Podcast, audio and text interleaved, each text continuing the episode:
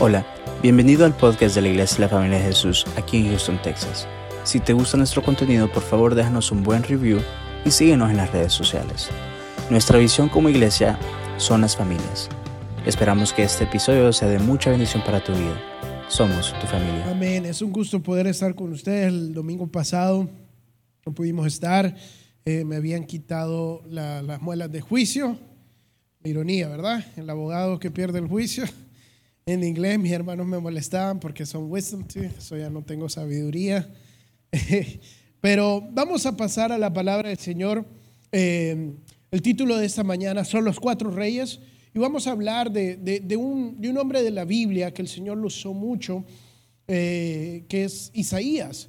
El, el libro de Isaías eh, a veces le ponen de apodo como el Evangelio del Antiguo Testamento, porque ningún otro libro del Antiguo Testamento menciona a Cristo tanto. O sea, es, es impresionante cómo está plasmado el Espíritu de Cristo y, cuántas veces fue usado en, los Evangelios eh, es- este, este libro de Isaías.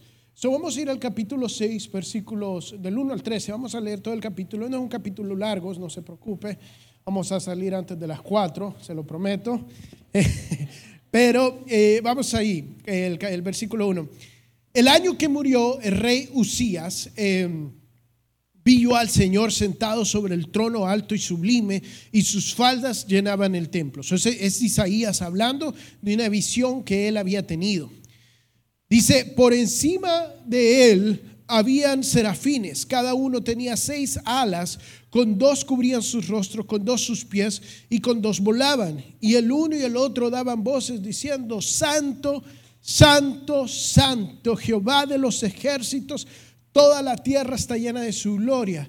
Y los quiciales de las puertas se estremecieron con la voz del que clamaba y la casa se llenó de humo. Entonces dije, ay de mí que soy muerto, porque siendo hombre inmundo de labios y habitando en medio de un pueblo que tiene los labios inmundos, han visto mis ojos a Rey Jehová de los ejércitos. Y voló hacia mí uno de los serafines, teniendo en su mano un carbón encendido, tomando el altar, eh, tom- tomando del altar con sus tenazas. Y tocándos con eh, con él sobre mi boca, dijo: He aquí que, es, que esto tocó tus labios y es quitada tu culpa y limpio tu pecado. Y después oí la voz del Señor que decía: ¿A quién enviaré y quién irá por nosotros? Entonces respondí yo: heme aquí, envíame a mí. Y dijo, anda y di a este pueblo, oíd bien y no entendáis. Ved, por cierto, mas no comprendáis. Engruesa el corazón de este pueblo y agrava sus oídos y ciega sus ojos para que no vea con sus ojos, ni oiga con sus oídos, ni su corazón entienda, ni se convierta y haya para él sanidad. Y yo dije, ¿Hasta cuándo, Señor? Y respondió él, hasta que las ciudades estén asoladas y sin morador, y haya hombre en las casas, y la tierra esté hecha un desierto, hasta que Jehová ella haya hecho lejos a los hombres, y multiplicado los lugares abandonados en medio de la tierra. Y si quedare aún en ella la décima parte, esta volverá a ser destruida. Pero como el roble y la encina, que al ser cortados aún queda el tronco, así será el tronco y la simiente santa. Amén. Este pasaje describe el llamado de Isaías. Dice la palabra que Isaías tuvo una visión donde veía el altar de Jehová. Y, es algo impresionante lo que este hombre ve y puede experimentar. Él a lo más eh, que, que ve el altar y el trono del Señor, ve a estos seres angelicales, los serafines. Serafines eh, significa básicamente un ser de fuego.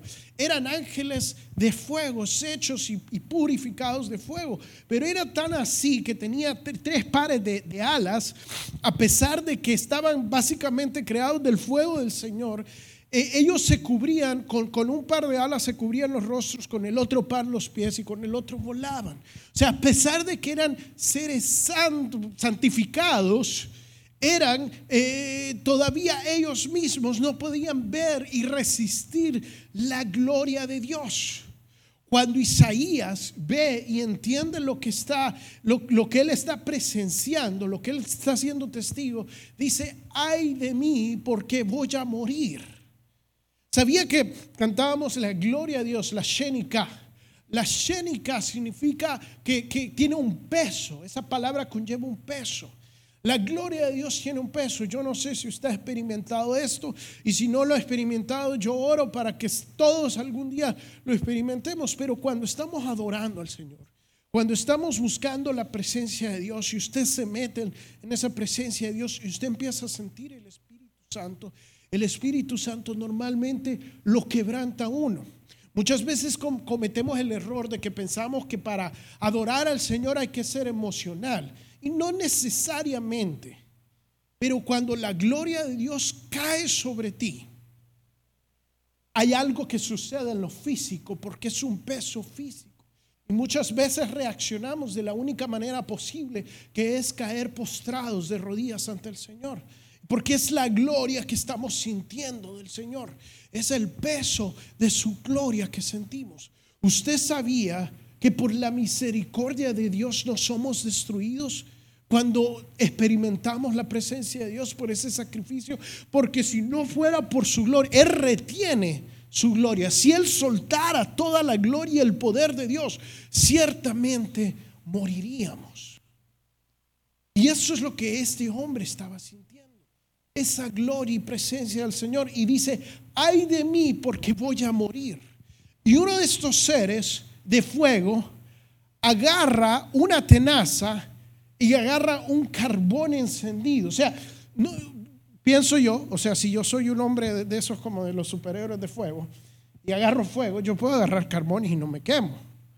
Pero era tanto que ardían estos carbones que usa una tenaza para agarrar el carbón, a pesar que era un ser de fuego, y se lo pone en su boca. Y, y si usted ve interesantemente, tal vez nosotros en nuestro contexto cultural no lo vemos así, pero el judío eh, relacionaba tanto la impureza con, sus labios. Era tanto que si usted se fija en su Biblia, especialmente en la NBI, no menciona el nombre de Jehová, porque muchos escribas, eh, como era un hombre santo, no lo mencionaban porque sus labios eran impuros. O sea, de su, de su boca salía impureza. Por eso es que Jesucristo más tarde le dice, no es lo que sale, sino lo que uno está en, lo que entra, que, que, te hace impuro.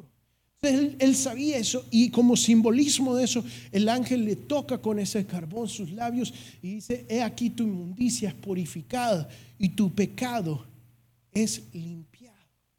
Dios lo llama y lo santifica y lo prepara. Entonces le dice eh, Jehová, eh, ¿a quién enviaremos?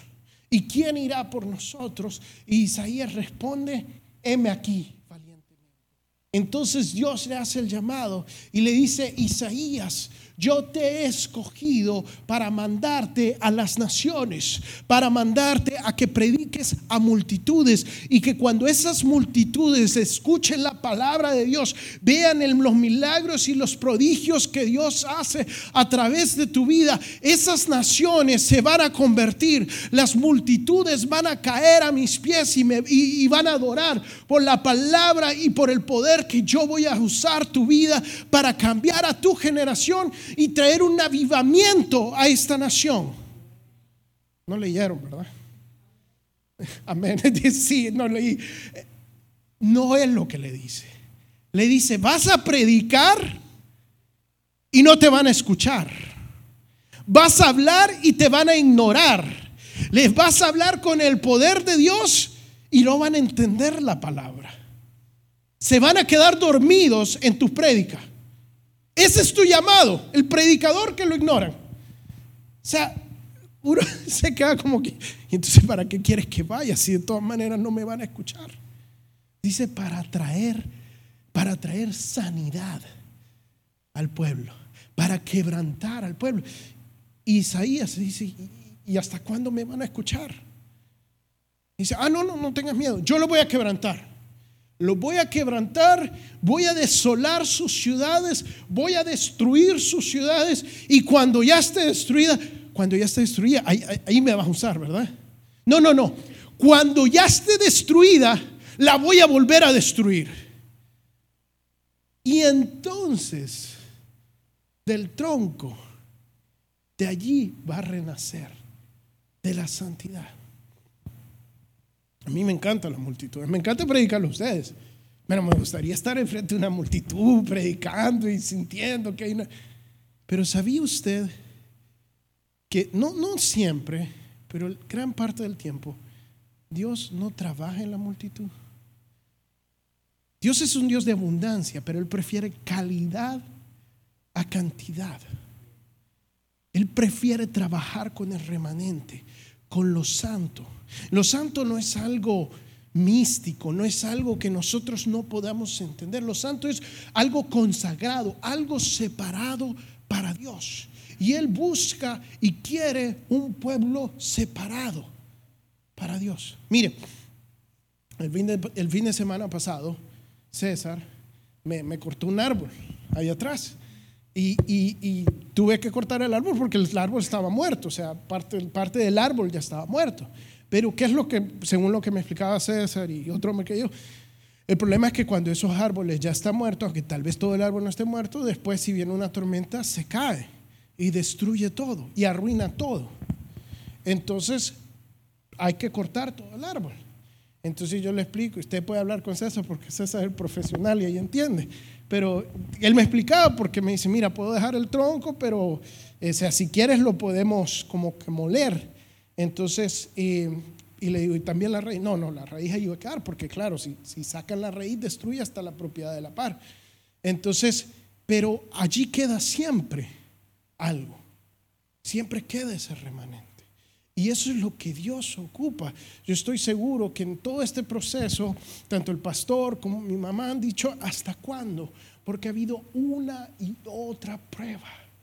Y Dios dice, hay más hay más pruebas. Dios no te promete que todo va a estar bien. Lo que te promete es que va a estar allí y que aunque seamos desolados, aunque parece que estemos destruidos, Él va a trabajar con eso. Eso es lo que Dios promete, pero Él busca santidad. Y de eso es lo que quiero hablar hoy. Esa es la, la introducción. Isaías básicamente su llamado es a tres de los grandes reyes. Hubo más reyes, pero principalmente él trabajó con tres reyes. Y el, era Manasés, Acaz y, eh, Ezequías, no en ese orden. Pero lo interesante es que muchas veces yo lo ponía de esa manera y el Señor me, hablaba, me dice, nosotros luchamos con estos tres reyes. Estos tres reyes simbolizan etapas en nuestro caminar como seres humanos y como cristianos. Y el peor y el que tenemos que vencer definitivamente, si no a los tres, pero es Manasés. Manasés fue el peor de los peores reyes de, de Judá. Fue el básicamente la gota que derramó el vaso para que Jehová dijera, hasta aquí llegó Judá. Después de Manasés los destruyo. Ya no aguanto más su maldad. Mire, en Segunda de Crónicas, capítulo 33, eh, versículos del 1 10, no lo vamos a leer todo, leo rápido por cuestión de tiempo, pero dice, de 12 años era Manasés cuando comenzó a reinar y 55 años reinó en Jerusalén, el peor de los reyes, reinó más tiempo.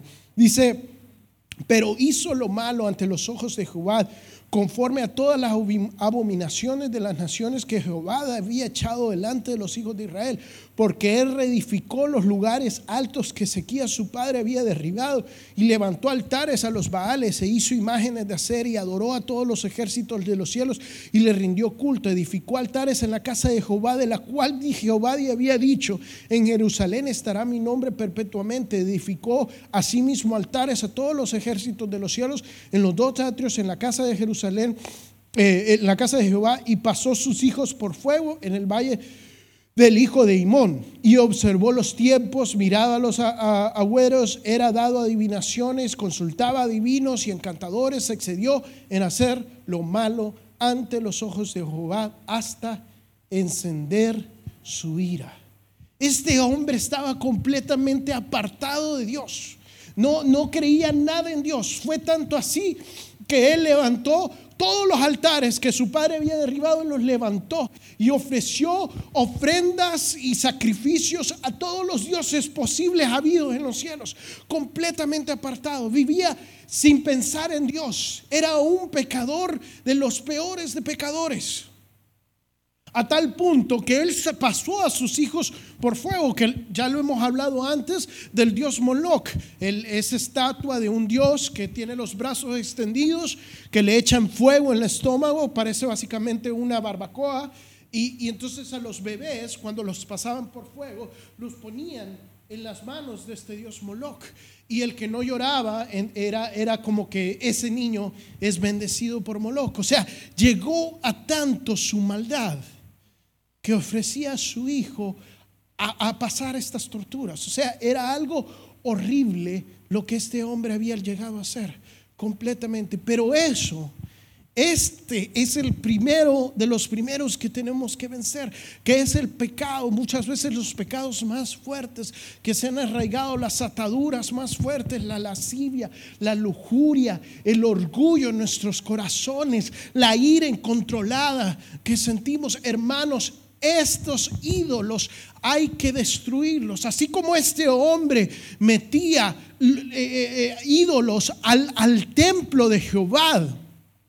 Muchas veces cuánto no hacemos eso en nuestra vida. Dejamos que estos pecados se enseñoreen en nuestro corazón, que es templo de Jehová, que es templo de Dios.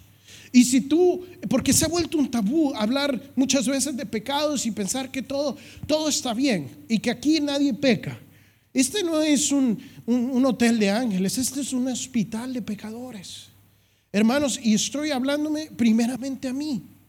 Yo tengo pecados con los que lucho también y tenemos que vencerlos. Tenemos que tomar control y, y quitar estos ídolos de nuestra vida de una vez por todas. Dejar no ser como el pueblo que Isaías le hablaba y no entendía. Dios te está hablando y dice, deja ese vicio, deja ese comportamiento, deja esa actitud, humíllate, búscame. Y es tiempo de escucharlo. Si no, Dios va a quebrantarte hasta que lo entiendas, hasta que lo único que quede sea el tronco. Porque no porque te quiera castigar, sino porque te ama y tiene un propósito para tu vida. Ese es el primer rey, pero también, y tal vez el que más se mete en nuestra vida cuando logramos vencer esos pecados más visibles que se enseñorean en nosotros, él sirvió bajo el rey Acaz y el primer rey bajo el, bajo el cual sirvió. El rey Acaz era un rey algo malo, eh, el, reino de Judá, el reino de, los israelitas estaba dividido en dos, el reino del norte, el reino del sur. El reino del norte era el reino de Israel y normalmente era el más malo, el de Judá era un poquito mejor. Entonces, eh, y, había un enemigo muy grande que tenía Judá, que eran los sirios. Israel y los sirios se ponen de acuerdo. Recién empieza el ministerio de, perdón, de Isaías y dicen, vamos a ir a atacar al rey de Judá. Imagínense Israel atacando a sus propios hermanos. Entonces, Acaz, desesperado, dice, necesito, necesito salvarme. Y Dios le habla a Isaías y le dice, justo después de lo que nosotros leímos, en el capítulo 6, nosotros leímos el capítulo 6, donde Dios llama a Isaías, el capítulo 7 le dice, levántate y sale al encuentro del, rey Acaz, eh, del rey Acaz.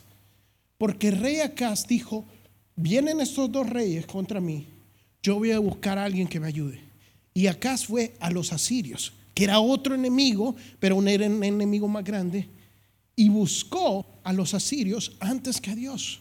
Entonces Dios le dice a Isaías, ve y habla a Acaz y dile lo siguiente entonces Isaías va y le dice, yo sé que tú estás confiando en los asirios, pero te digo que no tienes que temer de Israel y no tienes que temer de los sirios porque yo los voy a destruir y a ti no va a llegar ningún mal. Yo te voy a salvar. No confíes en los asirios, confía en mí. Confía en mí que yo te voy a proteger. Yo te voy a proteger. Entonces, todavía le dice Isaías, pídele una señal, dame una señal.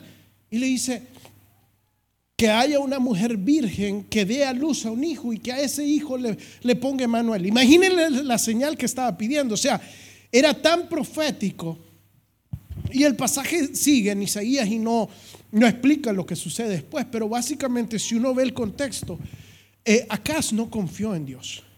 Y Acaz, a pesar de la palabra que Isaías le había dado, lo ignoró y fue a los asirios. Y asirio, los, los asirios lo salvaron. Pero Dios se enojó con Acaz. Y vino Acaz, como él vio que todo había salido bonito, agarró el oro y la plata del templo y se los mandó a los asirios como un regalo.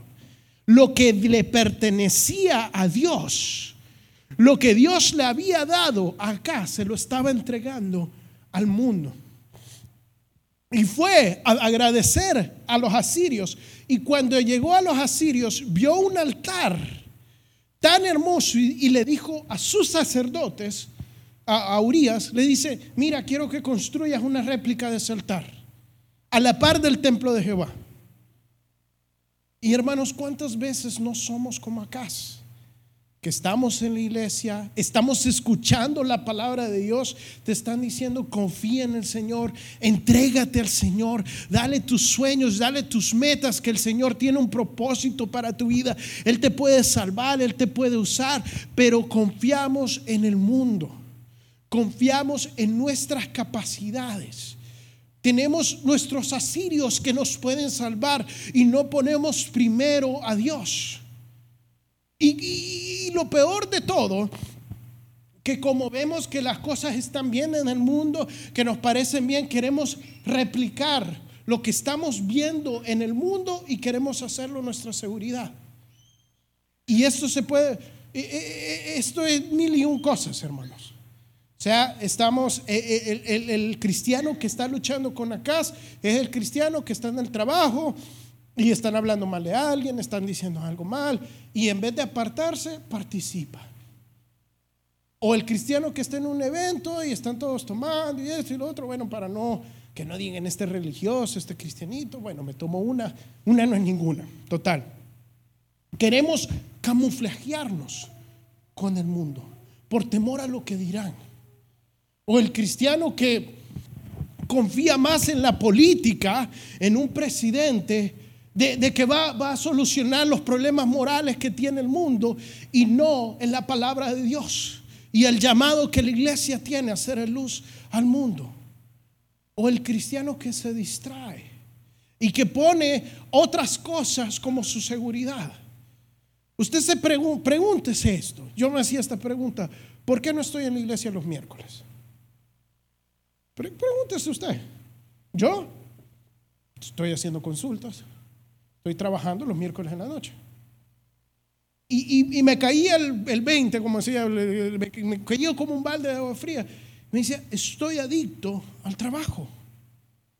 Y ha tomado tal lugar en mi vida que me está quitando mis fuerzas, mi energía. Tengo 33 años de edad, aunque ya parezco viejo, se me está cayendo el pelo. Tengo mucha fuerza y mucho que dar y eso lo estoy dando en mis sueños terrenales cuando Dios me ha llamado a cosas más grandes.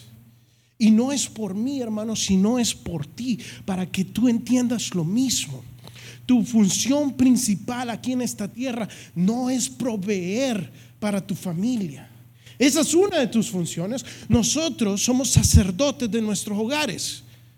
¿Sabe qué es ser un sacerdote? Un sacerdote es un reflejo. Es, es, el sacerdote representa un vicario de, Dios al pueblo y del pueblo a Dios. Si tú eres un sacerdote en tu hogar, tú representas a Dios para tu esposa y para tus hijos. ¿Es Dios solamente un proveedor para ti? No, Dios provee, Pero tú no estás con Dios o buscas a Dios solo para que te dé sino porque lo necesitas, porque quieres sentir su amor, porque quieres conocerlo, porque quieres que te enseñes, quieres pasar tiempo con Dios. Pues lo mismo necesitan tus hijos y tu esposa de ti como sacerdote. No solo necesitan que proveas para ellos, te necesitan a ti. Necesitan ver tu ejemplo, necesitan escuchar tu voz, necesitan conocerte y tienes que reflejar ese amor de Cristo, pero estás distraído con acá y estás confiado en los asirios, has confiado en tus fuerzas, en tus planes de negocios para darle una seguridad a tu familia y estás perdido porque al final de eso todo se lo va a comer la polilla y va a quedar quemado. Porque Dios te ha llamado a más, hermanos. Dios te ha llamado a más. Pero puedes seguir como acá y quedar completamente distraído. Por último, Isaías sirvió bajo Ezequías y es un rey con el que tenemos que luchar y es un poco más difícil. Está bien si has llegado y si estás en esta etapa y, a, veces lo que sucede es que estamos peleando con acá y a veces estamos con Ezequías y así. Ezequías fue el mejor de los mejores reyes casi. Mire, vamos a um, segundo, segundo libro de Reyes, capítulo 18, versículos del 1 al 8. Dice, en el tercer año de Oseas, hijo de Ela, rey de Israel, comenzó a reinar Ezequías, hijo de Acaz, rey de Judá. Cuando comenzó a reinar era de 25 años y reinó en Jerusalén 29 años. El nombre de su madre fue Abi, hija de Zacarías, hizo lo recto ante los ojos de Jehová, conforme a todas las cosas que había hecho David su padre. Él quitó los lugares altos y quebró las imágenes y cortó los símbolos de acera e hizo pedazo la serpiente de bronce que había hecho Moisés porque hasta entonces le quemaban incienso los hijos de Israel y la llamó Nehustán. Eh, en Jehová de Israel puso su esperanza y ni después ni antes de él hubo otro como él entre los reyes de Judá porque siguió a Jehová y no se apartó de él, sino que guardó los mandamientos de Jehová que, eh, que Jehová prescribió a Moisés. Y Jehová estaba con él y donde quiera que salía prosperaba. Y él se rebeló contra el rey de Asiria, de Asiria y no le sirvió. Y hirió también a los filisteos hasta Gaza y sus fronteras, desde las torres de las atalayas hasta la ciudad fortificada. O sea, este, este rey era casi perfecto destruyó todos los ídolos que su padre a casa había metido al templo, ese, altar que él había construido, se logró enfocar. Ese es un cristiano que ha dejado todas las distracciones de lado, que sabe confiar en Cristo, que donde quiera que él va lo acompaña a Cristo. Pero muchas veces, y el único error que nosotros, porque, ojo, Ezequías había hecho tal vez una de las cosas más difíciles de hacer se rebeló contra Siria. Se rebeló contra las distracciones, contra lo que le estaba robando su, compromiso con Dios. Estaba 100% comprometido.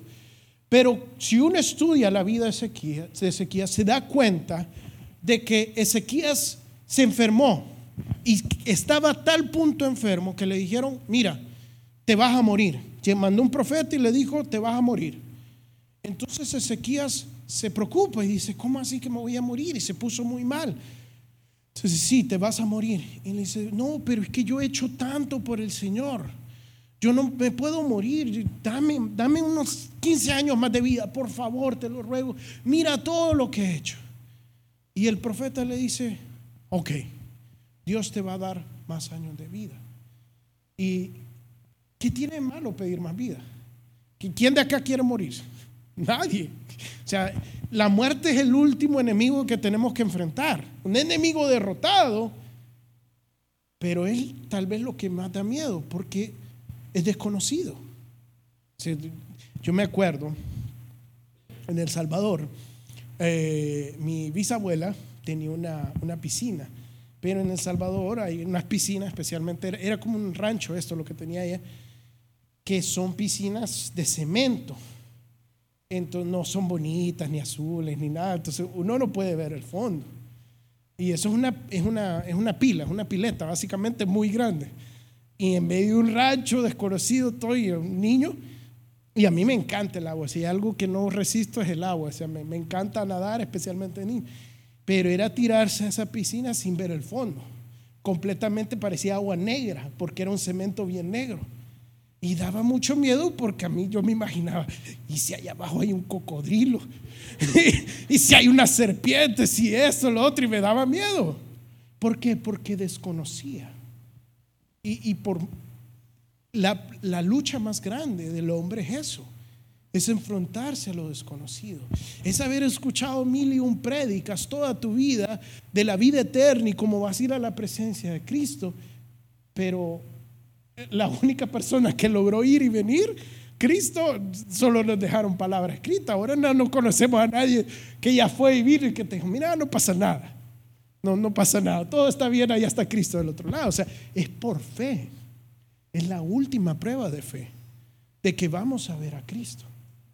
Entonces, claro, le dio miedo. Y el error fue el siguiente. Decir, pero me merezco por lo que he hecho más años. Cada aliento de vida que tú tomas es un regalo, no es algo que te mereces. Él bien pudo haber dicho, Señor, dame más vida, dame 15 años, porque no he vencido tal enemigo, porque no he conquistado esto porque quiero enseñarle a mis hijos esto, porque quiero hacer esto, Señor. Mira, esos son los sueños que tengo para el pueblo y no los he logrado, no los he alcanzado. No, Él dijo, Señor, por las glorias pasadas, por cómo me usaste, por cómo prediqué, por cómo sané, por cómo hice esto, por cómo entregué mi vida.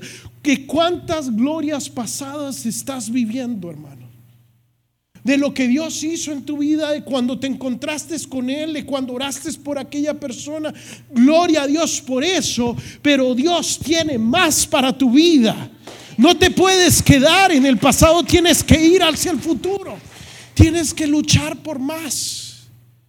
Y esto es algo que tenemos que pelear con la conformidad. Sentir que estamos bien, allí el enemigo te va a atacar. Tienes que ir por más. Tienes que buscar lo que Dios tiene para tu vida. Tienes que buscar seguir hablando de Dios, seguir conquistando, aunque parezcamos que estamos derrotados, aunque parezcamos que hayamos pasado por mucho, tenemos que ir por más. Y el último de los reyes, se llama cuatro reyes, no tres reyes, que está plasmado en todo el libro. Y ese rey a quien verdaderamente Isaías servía y ese rey que tiene que reinar en nuestras vidas es Cristo.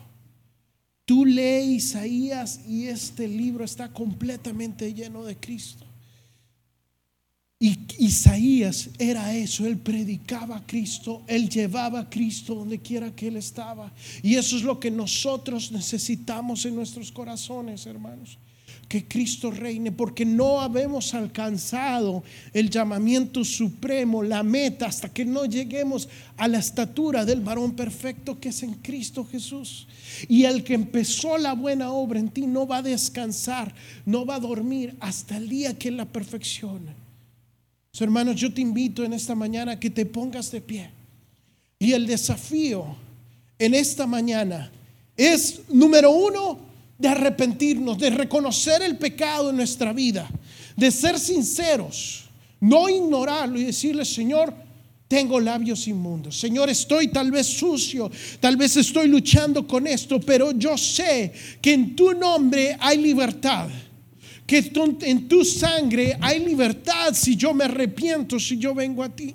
Yo dejo este pecado, Señor, y me arrepiento, Señor, de las veces que te he fallado y vengo a ti.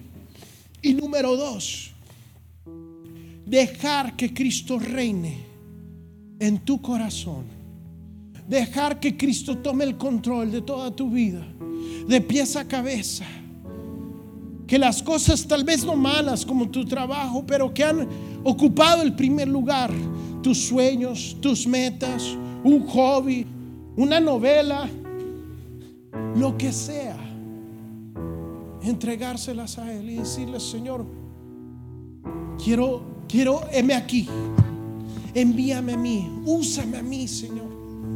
No importa si no tenga fuerzas, yo sé que tú me las darás, Padre. Gracias, Cristo, gracias, Señor.